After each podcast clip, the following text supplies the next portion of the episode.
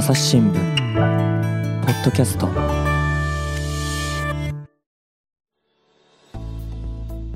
朝日新聞の神田大輔です、えー今回はですね朝日プリンテックから村瀬武彦さんに来ていただいています。村瀬さんよろしくお願いします。あよろしくお願いします。であの朝日プリンテックという会社はですね朝日新聞の超有刊を印刷している会社なんですけれども、まあ、今回はですねその新聞の印刷の、ね、話をですね村瀬さんに聞いていこうかなと思うんですが前回ね村瀬さんねあの、まあ、印刷自体の歴史のお話ありましたけれども、はい。新聞の印刷技術こう印刷っていうのはこれいつ頃から発展してきたんですかね？ああれですね。の朝日新聞社もですね、まあ、百十数十年以上のまあ歴史があってなん、か数年前に140年って言ってたよね140年ですか、かねはいもちろんまあその中で新聞の印刷技術っていうのは当然発,、まあ、発展してきたわけで、まあ、当たり前なんですけども、まあ、昔は手作業であったりだとか、はいはいはい。人海戦術の部分がまあ自動化されたりだとか、うん。今はまあコンピューターによる、ね、紙面制作になったりってまあ発展してきたんですけども、うん。けどまあ、新聞の印刷技術自体がですね、急激に発展したのは、実はあのイギリスの産業革命の時なんですね。はあ。からなんですね。ここもやっぱりその産業革命っていうのが大きなポイントあるんですね。そうなんですね。で、まあ、あの、ジェームス・ワットという人ですか、いはいはい。わゆる蒸気機関を発明しましたから、そね。それで昔なんか地理か歴史かで習いましたけど、イギリスの綿工場にですね、それがずーっとまあ浸透していってっていうのはいはいはいはは、い大体1800年の初め頃だったと思うんですけども、はい。まあ新聞もですね、ご多分に漏れずですね、うん。まあイギリスにタイムスっていうまあ新聞社がこうあってですね、当時。はい。で、そこにドイツ人がですね、蒸気機関を利用した新聞印刷機を作った初めて新聞社に収めたんですよね。あれで作ったのはドイツ人だったんですか？そうなんですよ。ドイツ人なんですねう。んうんうんうんで、当時はまあナポレオンの時代ですからあ、そうか、1800年代初めてそうですね。そうですね。だかはいらニュースのネタなんてあり余るほどありましたから、ああ、確かナポレオンが皇帝に即位したのが1804年とかだったああ、そのぐらいだったと思いますね。ねニュースは確かにめちゃくちゃありそうですよね。そうなんですね。なるほど。はい。その後どうなったんですか？で、その後ですね、また新聞印刷がもう飛躍的に大きく発展したのはですね、うん約50年ぐらい後ですかね、その、はいはいアメリカの南北戦争の時代なんですよ。ああ、そうですか。はいうん。だから今のあのマスプロ新聞などこよく言ったりしますけど、じちょっと待ってよく言うんですか？マスプロ新聞はい、何マスプロってなんか巨大な大きな新聞みたいな、マスプロダクト。マスプロダクトみたいな、そんなですね。はいはい。で、これはもうまさにですね、まあ、南北戦争の申し子って言ってももう過言じゃないんですよね。おお、そうなんですか？はい。もう、あの、先ほどはですね、まあ、ナポレオンの時代だからニュースのネタはいっぱいあるって言いましたけど、うんまあ、南北戦争の時もですね、まあ、戦火などがいもうそこら中でありましたから、そりゃそうでしょうね。はいニュースをいち早くですね、まあ、多くの人にまあ届けたいっていうことで、うん印刷のスピードもかなり向上していましいきましたし、新聞の価値自体がですね、とっても大きくこう認められた時代なんですよね、実は。これはだから本当にこう、ちょっと複雑な気持ちにはなりますけれども、印刷に限ったことじゃないんですが、この人間のさまざまな技術って、実はその戦争を契機にして、飛躍的に発展するっていう例は少なからずね、あるみたいですよね。なるほどですね。はいはいはい。まあ、印刷もそんなところもあったという。そういうことになりますね。ただこの産業革命から始まったっていうことですからね、はいかその新聞社っていうのの歴史っていうところで考えていても、結局、新聞っていうのはまあまさに印刷そのものじゃないですか、はい印刷物そのもの。はい。だから印刷の技術が発展するとともに、新聞社も発展したっていうところなんですかね。うん、そうなんですよね。うんまあ、まさしくその通りで、産業革命以降は、まあ、新聞社っていうのはもう印刷技術と一緒に発展してきたっていうところがありますから、だからあの印刷機のことをですね、英語でプレスって言うんですよ、実は。ああ、そこから。はい。これ、はい印刷ってはいう行為はですね、まあ、印鑑を想像してもらえれば分かりやすいんですけども、うんまあ、圧をかけないと、死肉もそうですけど、印鑑は紙につかないですよね。それはそうですね。ギュッと押しますよね押。しますね。はい。だから印刷機のことを圧をかける機械だから、プレスって表現するんですよね。うーん。ね。このだから、プレスっていう機械と一緒に新聞社も発展してきたから、新聞社のことを海外でプレスって言ったりですね、よくあのプレスリリースって言ったりしますよね。はいはいあと日本新聞協会の建物プレスセンターって言ったりするんですけど、まあ印刷と新聞っていうのはもう切っても切れない関係によって、まあ今日に至ってるみたいな。いやーだって僕もその中東にいた時分には、やっぱりそのプレスっていう風に背中に書いたジャケットとかを羽織ることありましたもんね。やっぱりそのねね内戦があったりとか、いすごくこうデモがね、えー緊迫しているようなところで、そのまあそれこそこう治安部隊が機銃のですね先をこうデモ隊に向けてるとか、そういう場面もあるわけですよ。僕は別にどっちでもないプレス、そのつまり報道のために来てるんだよと、だっていきなりこうね、東洋人がね、来て、何なんだ、お前はって言われることもよくありましたからね、あそのプレスっていうのはそうか、でも印刷から来てたんですね。そうなんですよ。それ聞くと、なんかすごくふーんってなんかね、こあう思いますけれども、ーそうなんですね。うーん。まあ、まあ、そうやってですね、まあ、プリントファーストで歩んできた新聞ではあるんですけども、ほいほい、まあ、ここ最近はなんかデジタルファーストっていう、まあ、考え方っていうか、まあね、まあ、言葉も出てきましたから、まあ、紙っていう、まあ、アナログメディアから、まあ、決別していくってことも結構海外では日本以上に進んできてるような感じがするんですよね。はい、うん。なんだか寂しいんですけど、うん。まあ、現実は現実として受け止めていかんかななんて、まあ、思ったりはしてるとこなんですけどね。いやだから僕もまさにこのポッドキャストをやる前というか、やりながらですけれども、朝日新聞デジタルの方のね、記事の配信の仕事なんかもしてまして、はい。だからそうやって考えると、あれはまあ印刷ではない、印刷物ではないってことになりますかね。そうなりますね。はい。うんまあ、あのネットでね、えーデジタル機器、まあ、パソコンであったり、スマホであったりを通して読んでいただくっていうことで、記事を読んでいただけることには変わりはないけれども、そうですね。そのプレスっていうね、元を考えると、そこからはちょっと外れつつあるっていうところなんですかね。そういうことになりますねなるほど。はい。このポッドキャストもそうですからね、印刷じゃないですからね。あこれまさにそうですよね、は い僕もこのポッドキャストとかやることになると全然思ってなかったですからね、時代は変わっていくなって感じも、でもこの多分だから、産業革命以降のね、以来の歴史ってことで考えると、今、本当にこう大きな転換期っていうことなのかもしれないですよね。そうですね。そうだと思いますね。本当にそうだと思いますね。うん、どうですか、その村瀬さんのね、こうはいご自身の実感から言って、なんかそのこう印刷の仕事、あるいは新聞社における印刷部門の仕事っていうのは、どの辺から変わってきたっていう印象ありますか、あうんあ、やっぱりですね、2000年ぐらいですね。あ僕が入社した年だ。あ、そうなんですか。うん、これが大きな区切りになってますね、やっぱり新聞印刷。というと、うん、あのーまあ、さっきまではですね、なんうか、ん、世界史のようなちょっと話をしてきましたから、そうっすね。ちょっと国内に目を向けてですね、はいはいはい。まあ、今の話から言うと、まあ、2000年を区切りに、まあ、話をさせてもらうと、うんまあ、新聞社自体はまあ大変な時時代にまあ突入したっていうのは、これも僕2000年からやと思ってるんですけど、あーまあ部数がだんだん減っていく時代に入ってくるそうですね。はい。まあ、こんなこと言ったら怒られるかもわかりませんけど、まあ、歴史的に長い間新聞っていうのはもともとまあ、紙メディアの一翼を担ってきたわけなんですけど、そうですね。まあ、その当時はですね、まあ、競合するメディアはあんまり存在しなかったと思いますけど、まあ、なんですけど、まあ、ライバル不在の期間が長かったって言えば、まあ、それまでなのかもわかりませんけど、うんちょっと誤解を恐れずに言うならば、ちょっと新聞社ってぬるま湯に使ってですね、うんうん。のんびりと鼻歌歌って、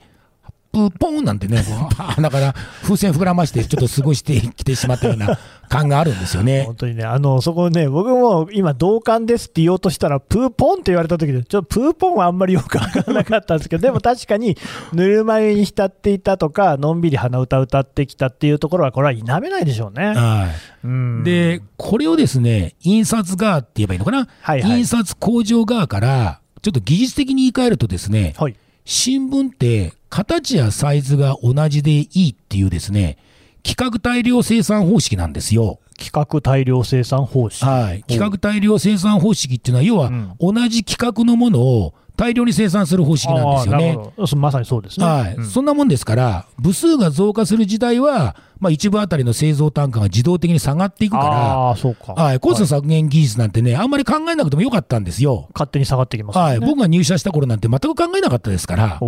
うんーなんですけども、先ほどですね、神田さん言われたように、まあ、2000年を境に、こう部数が今度減少傾向が始まりだしましたそうから、ですね。はい、そしたらまあ気がついた時には新聞っていうのは、まあ、オンリーワンからワンオブゼムみたいな、ちょっと後退している感じがあるんですけど、うん。今度、部数が減り出すとですね、まあ、明らかにように今度は1部あたりの製造単価がどんどんどんどん上昇していってしまうんですよ。それはそうでしょうね。はいまあ、メーカーと同じで同じものをいっぱい作ると安く作れるんですけど、少ないとやっぱり割高になっちゃいますから、なるほど。はいうんだから要は新聞印刷はですね、まあ、同じものを作るっていう先ほどからちょっと申してますけど、規格大量生産方式のために、うん。大きなですね巨大な印刷機を作って発展してきたんですね。なんだけど、これは2000年以降、今度はこれが足かせとなる時代にこう入ってきてしまったみたいなふうに僕、思っとるんですよね。なんとも皮肉な話で、確かにね、この我々のこうね会社あの、東京都のね、中央区築地にありますけれども、ここにもですね大きい臨転機、印刷機というところありますもんね。そうですね。ああいうのがしかし足かせになっちゃったってのは、ちょっとね、残念な話ですよね。そうなんですね。もうちょっと規模が小さい臨転機であればね、値段も安いんですけどう、ん。もうどんどんどんどん巨大化してきましたから、っていうところなんですね。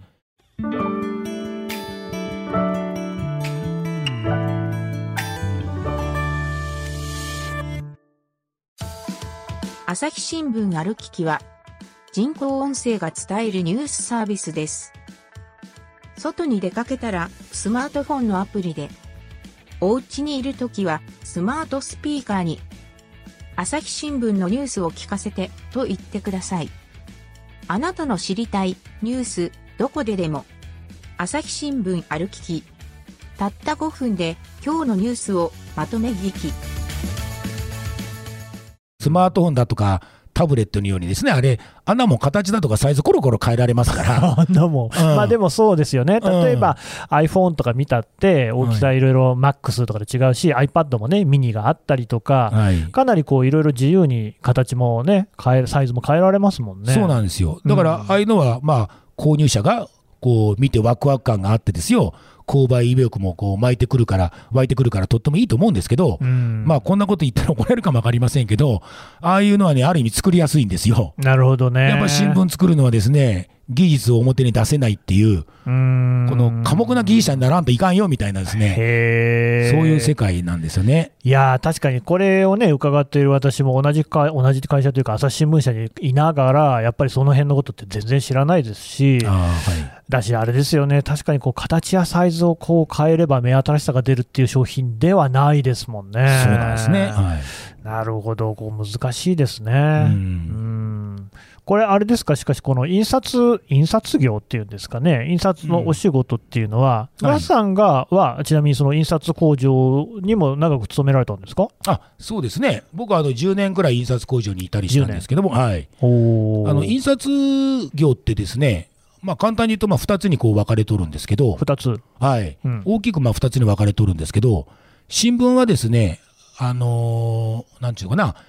まあ、新聞社って言えばいいのかな、新聞社はまあ新聞を製造しているんですけど、はいはい。まあ、これ当たり前の話ですね。まあそうですね。はい、まあ自らこう、主義、主張などをこう、まあ、なんですかね、多くの読,、まあ、読者に訴えるみたいな、そういう印刷行為ですから、うんうん。これはある意味ですね、先ほどから言っているように、まあ、印刷は非印刷物に情報を記録して、大量の複製物を作るっていうことです。はい。まあ、そうな、はいはいそう、まあ、それであるだけに、そのままですね、それを忠実にやってるのが新聞社だとか出版社なんですよね。そうですね。はい、だからこういった印刷行為っていうのを、いわゆるマスコミュニケーションメディアって言って、まあ、略してマスコミっていうんですよね。そうですね。ははいい。で、そうなんですけど、かたやですね、もう一つはですね、まあ、印刷したいっていうお客さんがいて、例えばですね、メーカーが新しいまあ歯磨き粉を開発したから、その商品を包むパッケージを印刷してくださいとかですね、はいはい。新しいお店を出店するのでチラシを入れたいとかってですね、うん。まあ、そういう要望に応えるまあ印刷会社があるんですけども、あなるほどね。うんはい基。本的にはまあ印刷会社っていうと、その後者の方がイメージがもう皆さん、そうですね大体強いかと思いますけど、うん。こういうのはだから受注産業であって、そうですね。はい、マーケティングメディアっていうんですね。へうえん。だから、自らコスト削減するっていうのは、マーケティングメディアって、まあ、それなりに難しい部分があったりするんですよ。うん要は、あのこの紙を使ってくれだとかお客さんが指定する中で印刷するからなんですね。なるほど、なるほど。ということで、まあ、印刷業って、まあ、マスコミュニケーションメディアとマーケティングメディアって大きに2つに分かれるんですけど、うん。あの新聞社っていうのはですね、先ほどから言ってるように、自分たちが、まあ、新聞を勝手に印刷して販売するわけですから、うん。まあ、ぶっちゃけた話ですねぶ、っちゃけたうん話。だいぶ勝手に紙を薄くしたりですとかとかですよ、はいはい。インキをね、ケチったりできるんですよ。ああ、なるほどね。うんうんうんということで、節約ね。節約ですね、はいはいうん節約っていうか、まあ、ケチんですけどね、もうケチなんといかんのですけどねずっ。とぶっちゃけてるという感じがしますけど、なるほどね。はい。ということで、やっぱり読者には判別できないようなまあ、できないようなっていうか、できないようにって言えばいいのかな、技術的に解決するっていうのが、まあ、先ほどから話しているように、まあ、2000年以降の印刷技術といってもまあ過言ではないんですよね。なるほどね、うん、だからマスコミュニケーションメディアっていうのは、今言ったような、こう分からない技術で進めていく、うん。うん、マーケティングメディアっていうのはまた全然違うですね、印刷業ですから、そこ、全く考え方違うんですね。これでもね、今お話を伺っていて思ったのは、はい。その我々がいる編集部門も本当に同じだなと思って、はい。何が同じって、やっぱりそのそれこそ2000年ぐらいを境にして、私、2000年の入社なんですよ。はい。よく言われるのが、我々が入社した時って、あの記者とか社員のあの新卒の採用人数が最も多かった時期らしいんですよ。はい。僕が聞いた話だと、99年あたりが一番だったらしいんですけれども、はい、僕、記者だけで同期って100人ぐらいいるんですよ。はい。まあ、中にはその写真記者とか、はい。そのねえー、と囲碁将棋の専門記者とかもいるんですけれども、とにかくね、い1県に2人ぐらいずつ配属されてたんですよね。ねだからまあざっくり100人ぐらいとは言えますよね。で、ただ、その人員っていうのも最近はもうどんどんどんどん削られてるわけなんですよ。うんだからその編集部門全体がどんどんスリム化しようってことになっていて、何割減、何割減っていうことにはなってるわけなんですよね。ただ、だからといって、その紙面の質を落とすっていうことは当然できないじゃないですか。そうですね、はい、だからその人数は減ってるんだけれども、なんとかそこは仕事の工夫をすることによって、質はもうむしろもっと高いものをね、提供しようっていうことでやっているっていう状況で、はい。だから、ある意味で言うと、だからまあ節約というか、まあはい。ケチってるというか、あケチではないと思いますけど、でも、まあ、そうなんですよね、そこのコスト削減、まあ、まさにコスト削減じゃないですか、人数減らしてんだから。はい。なんだけれども、あの質としては変わらないものをお届けしますよっていう、こうまあ、心意気でやってるっていうところは、その印刷の部門の皆さんと本当に変わらないところもあるんだろうなっていうね、そういうことになりますね、はい、多分なんか、まあ、おそらく全部の部署がそういうことやってるんでしょうね、今ね。そうだと思いますよ、うん。はい。まあ、手法っていうかね、アプローチの仕方が違うだけで、そうですね、はい、同じことやってると思いますね、どこの部署も。でまたこれ、おそらく朝日新聞だけじゃなくて、新聞社ってみんなそうなんでしょうね。いや、そうなんですね。うん、今言ったようなことはですね、まあ、ちょっとぶっちゃけ話もしちゃいましたけど、はいはい、これは朝日新聞だけではなくて、まあ、ほり日本のすべての新聞社がですね、こういったまあコスト削減に取り組んでいるんですよね。うんで、実はね、新聞社同士って、あのいわゆる我々の印刷技術なんですけども、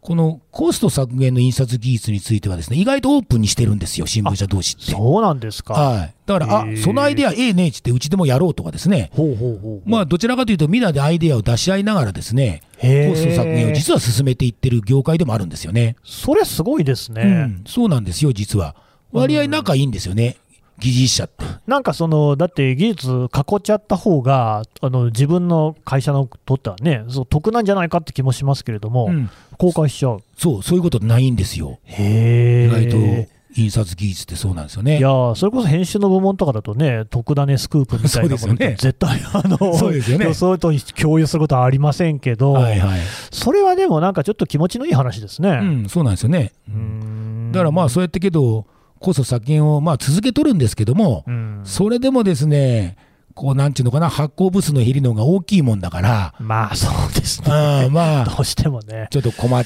ちゃうなみたいなところなんですよね。追いつかないんですよね、コスト削減が。まあ、今後もちょっと紙の部数が増えるってことはなかなかなさそうですもんね。そうなんですよ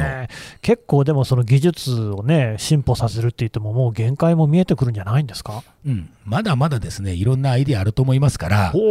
はい、これはまあ、うちだけではなくてね、うん。他の新聞社さんもいろんなアイデアを考えてくれますから、うんうん。まあ、そういうものもパクリながらですね、パクリうん。だからその言葉が悪いですよね、はい。あの参考にしながらとか、うんねそうそう。学びながら、ね、あまあ、パクってもね、みんな怒らない業界ですから、それが本当すごいですけど、うん怒らない業界だから全然縁ですよ。えーそうなんですね。はい。でまあ、パクったらパククったで、そこにまた新しい技術のアイデアをポコッと上に乗っけるとまた新たな新しいコスト削減技術が生まれるし、うん。なんか化学反応みたいなのを起こしてですね、でそういうのもまた公開されるから、うん。うん、あそそれもいいねみたいな形で、永遠に続いていくんですよね、コこれは。ね、これいい話なんで、ちょっと本当ね、このポッドキャストを聞いてるね、新聞社のね、とりわけ編集部門の人がいたらね、ちょっと本当にね、こう教訓とすべきというか、めっちゃ前向きですよね、やっぱり村瀬さんね。うん、そうですかね。なんとかなるっていうところ、あとだからその同業他社ともやっぱりそこら辺ね、ある意味で切磋琢磨なんだけれども、お互いこう共有できるものは共有して、はい。はい。その新聞業界全体をね、支えていこうじゃないかっていう話、うん、そうですね。これはちょっと勉強になりますね。うーん、だって部数はどうやったら減っていくんだし。そうです。もう増えることないですからね。我々、本当、同じ釜の飯を食ってるわけですからね、はいそこら辺はちょっとね、できることをやっていかなきゃいけないって、こう前向きな気持ちになりますね。そうですね。うーん、いい話でした。えー村瀬さん、どうもありがとうございましたあ。どうもありがとうございました。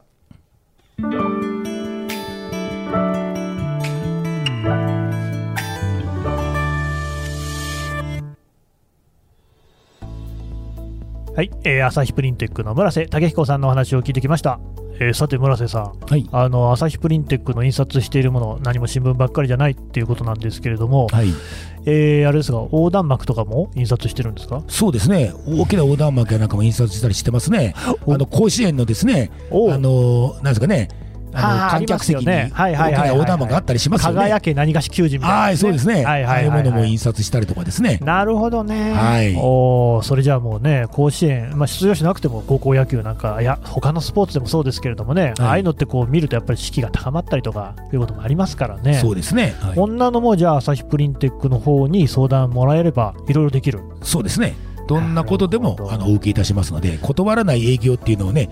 あのまあ、看板に、まあ、掲げてますから、なるほど、ぜひともいろんな印刷物をですね、プリンテックの方に、あのまあいえー依頼してもらえればと思いますね。はい、ということです。はい、村瀬さん、どうもありがとうございました。あどうもありがとうございました。朝日新聞ポッドキャスト、朝日新聞の神田大輔がお送りしました。それではまたお会いしましょう。この番組ではリスナーの皆様からのご意見ご感想を募集しています